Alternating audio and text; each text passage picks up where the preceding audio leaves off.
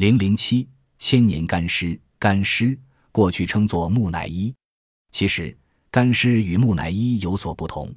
木乃伊是人工制作，干尸是自然形成。在尼雅遗址的古墓中，经常发现干尸，成为尼雅的一绝。在科学不发达的古代，人们认为人的灵魂附在人的躯体中，灵魂要是离开了躯体，那就意味着死亡的来临。过去的帝王生前常吃灵丹妙药，幻想长生不死；无法长生，则千方百计地保存尸体。他们认为，只要尸体不烂，灵魂即可永存，继续统治阴间的鬼族。在辽代墓葬发掘中，有时可以发现水银、汞和朱砂，可能即与保存尸体有关。然而，尼雅遗址发现的干尸则与此不同，尸体没有经过任何防腐的处理，完全是靠自然条件而形成。一九五九年，新疆博物馆发掘的一号墓是东汉时代的夫妻合葬墓，男女都变成了干尸，男女二尸均已干瘪，骨瘦如柴，但是头发。胡须都完好的存在，没有脱落，身上穿的衣服仍完好如新。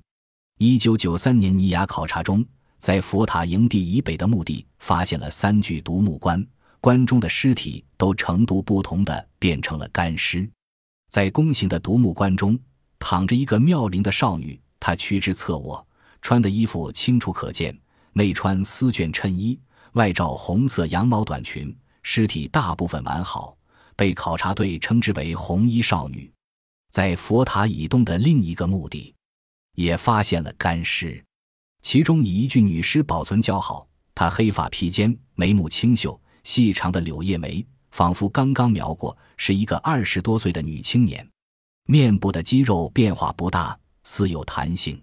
另一具男尸，胸腔以下已经烂掉，但是头颅保存尚好，长得浓眉大眼，胡须尚在。一头黑发依然如故，是一个中年人。在尼雅地区，经常发现干尸，当地人习以为常。然而，外地来的专家学者却极为重视。尼雅为什么有这么多干尸？干尸的保存为什么有好有坏？都是科学研究的重要课题。尸体的腐烂也同食物的腐烂一样，是细菌微生物作用的结果。细菌微生物的存在和活动。必须具备一定的温度、湿度和空气，在常温下，细菌、微生物都能够生存。但是，特别干燥的地方和没有空气的地方，细菌、微生物也难以生存。湖南长沙马王堆西汉墓中的女尸是一具尸尸，它之所以经历了两千一百多年不腐烂，是因为墓室深、封闭严、断绝了空气的结果。尼雅地区古代干尸的存在。是塔克拉玛干沙漠中干燥的气候所造成的。由于塔克拉玛干沙漠异常干燥，尸体在烈风、强光、高温的作用下迅速脱水，于是尸体都呈现干瘪的状态，体瘦如柴，皮层收缩，紧贴骨架，就是尸体脱水的结果。在细菌微生物没有产生以前，尸体即完全脱水，便是细菌微生物失去了生存的条件。于是，尸体变成干尸保存了下来。除尸体以外，尼雅地区其他的文物能够完整的保存到今天，都是与极端干燥的气候有关。尼雅墓葬中的干尸是尸体中的一部分，还有一部分尸体完全腐烂掉，只剩下白骨和黑发。同在尼雅地区，为什么会有此不同呢？这其中还有许多的原因。塔克拉玛干沙漠总的来说是气候非常干燥。降雨量很少，但是每年的降雨量并不完全相同，有的年份降雨量多一些，有的年份降雨量却非常少。据现代气象学家的考察研究，塔克拉玛干沙漠中的年平均降雨量只有二十五至五十毫米，然而有的年份一天之中的降雨量却达二百五十二毫米，最多时竟达到七百三十五毫米。在降雨量少的年份。埋葬的尸体就容易变成干尸，降雨量多的年份，埋葬的尸体就容易烂掉。在一年之中，是干季埋葬还是湿季埋葬，对于尸体的保存也有不同的影响。就每具尸体的具体情况而言，也不完全相同。有的人肥胖，体内含水量就比较高；有的人干瘦，体内的含水量就比较低。在相同的气候条件下，含水量多的尸体就容易腐烂，含水量少的尸体就不容易腐烂，便于保存。在墓地现场观察的结果表明，同一具尸体的不同部位保存的结果也有很大的不同。有的尸体胸腔、腹腔完全烂掉，而头颅和四肢却保存较好，这是因为胸腔和腹腔中的含水量比头颅、四肢要多的缘故。古代埃及在制作木乃伊时都要除掉内脏，即使由于这个缘故，即使在科学高度发达的现代，为了长久的保存伟人的尸体，也需要摘除内脏。由于上述种种原因。使古代尼雅墓葬中的尸体也就出现了千差万别，有一部分尸体变成了干尸，有的尸体完全烂掉，有的尸体是半具干尸，并不是所有的尸体都变成了干尸。古埃及的木乃伊以其众多而闻名于世，以其保存完好而令世人惊叹。到目前为止，在埃及这块神秘的土地上，人们已经挖掘出了多少木乃伊，无确切的统计。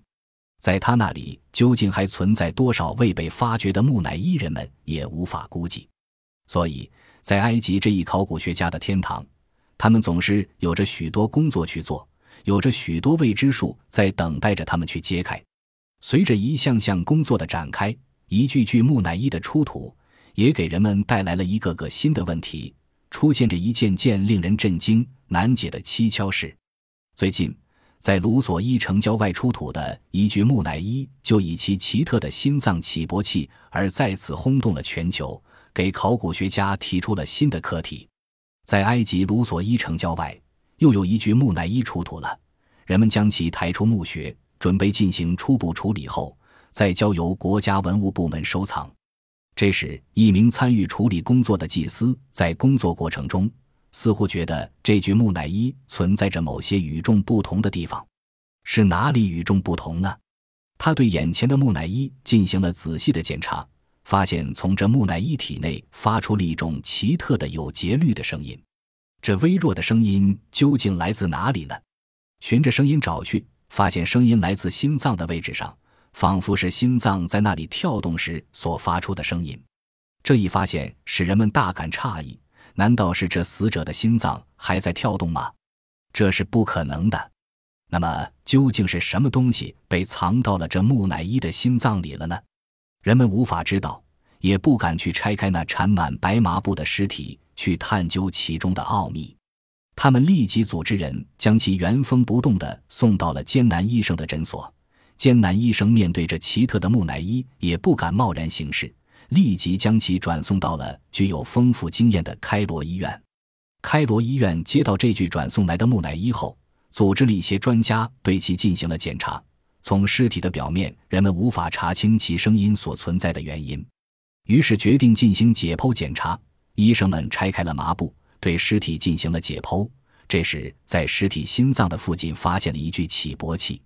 人们可以很清楚地听到这具起搏器促使心脏跳动的声音，它那咚咚的跳动很有节奏。医生们计算了一下，发现它每分钟都跳动八十下。虽然这个两千五百年前的心脏早已干枯成为肉干，但它还是随着起搏器的韵律而跳动不止。这是一个什么样的起搏器？它是以什么作为起搏的动力呢？医生们对这个能在两千多年后仍然跳动的黑色起搏器发生了兴趣，利用先进的仪器对其进行了测试，发现这一起搏器是由一块黑色的水晶制造的。由于这黑色的水晶含有放射性物质，故而它能凭借自身的功能在那里不断的跳动。医院将他们的这一重大发现公布于众，同时又将这个起搏器重新安放到木乃伊体内。任由人们前来参观，这一惊人的消息不仅吸引了众多的考古学家，还吸引了大批电子学家。他们从世界各地纷纷赶到开罗医院，参观了这具深藏心脏起搏器的木乃伊。大家都对这神秘的起搏器叹为观止。人们不仅要问：这黑色的水晶来自何方？在世界上现存的水晶中，人们所见到的只有白色和少数的浅红色或紫色的三种。而从未有人见过黑色的水晶，而且还提出了在两千五百多年前，是什么人能懂得这黑水晶含有放射性的物质，可以使心脏保持跳动呢？另外，人们又提出，作为心脏起搏器，它一定是在人活着的时候被安放到人体内，以协助人的心脏工作的。那么，在古埃及的医学条件下，当时的人们又是如何将这起搏器放入人的胸腔里去的呢？这一系列令人难解之谜引起了专家们的思考。有些专家认为，这有可能是在很早之前，外星人曾来到过这里，并带来了他们特有的黑色水晶所制成的心脏起搏器，在地球人的身上进行了一项特殊的试验，使这只起搏器永远的留在这具木乃伊的体内。也有人认为，在文化发达的古埃及，可能存在过一些具有特殊能力的术士，使他们利用了奇异的手段，创造了这一历史奇迹。那么，这只黑色的水晶起搏器究竟出自何方？是由什么人制造并植入人体内？这的确是一个难解之谜。沙漠中的的木乃伊，他们是当代中国最大的秘密。古代的木乃伊被发现埋葬在塔克拉玛干大沙漠，发现的时间分别是七十年代和八十年代。不仅他们的身体被很好的保存，而且不能相信的是，有许多高加索人四千年之前。他们生活在亚洲的中心，没有一个知道为什么他们到达这里，为什么他们的文化消失了。研究人员认为，他们跟随着牧群从欧洲东部的大草原来到这里，并且定居下来。他们如何知道制作木乃伊？